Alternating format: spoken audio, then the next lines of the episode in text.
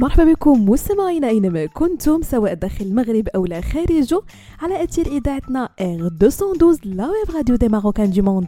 أول إذاعة في الويب موجهة خصيصا لمغاربة العالم.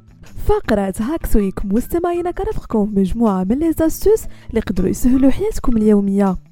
فصل الشتاء هو أكثر وقيته كيولي فيها المنزل المكان الأمثل للراحة والدفء من الجو البارد اللي كيكون برا. وباش تحافظ السيدات على هاد الدفء كتبغي الكثيرات منهم أنهم يبدلوا ديكور المنزل إلا أنهم كيصطدموا بالأثمنة الغالية اللي كتخلي هاد المهمة صعيبة عليهم. لهذا السبب غنقترح عليك سيداتي أربع حيل ديكور منزلي شتوي وبأقل التكاليف اولا الوسائد صوفيا بألوان ترابية. ماشي بالضرورة تبدلوا الكنابيات ديال الصالون كاملين لكن في المقابل بإمكانكم توالموهم مع الجو الشتوي وتبدلوا الوسائد ديالهم لألوان ترابية مثل درجات البني والبرتقالي والباج. بإمكانكم تختاروا مخدات مخملية أو صوفية مزينه بالريش حطوها في جناب الكنابيات أو حتى في الأرض هكا غتعطي effet cosy للدار ثانيا زرابي في مختلف غرف المنزل. زرابي كتعتبر من بين أهم قطع الديكور في المنزل. لهذا الشيء يمكن لك تشري زرابي جداد بألوان غامقة باش تعطي شعور بالدفء في المنزل.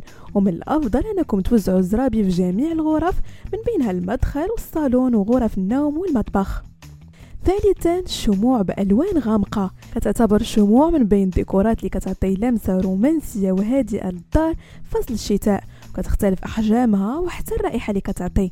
داكشي علاش؟ بإمكانك تحطيها في بلايص مختلفة وتلعبي على الديكور ديالها كيف بغيتي. بحيث الشموع الطويله البيضاء والحمراء كتحط في ال dining room. أما الشموع القصيرة والموضوعة في كأس كبير فمن الأحسن تحطوها في بيت النعاس أو الحمام رابعا وأخيرا الورود الهادئة والمجففة.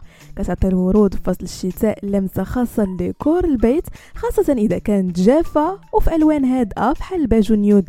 يمكن لك تزيني بها مائدة الأكل أو الدخله ديال الدار يمكن لك تحطيها حتى في الكوزينة.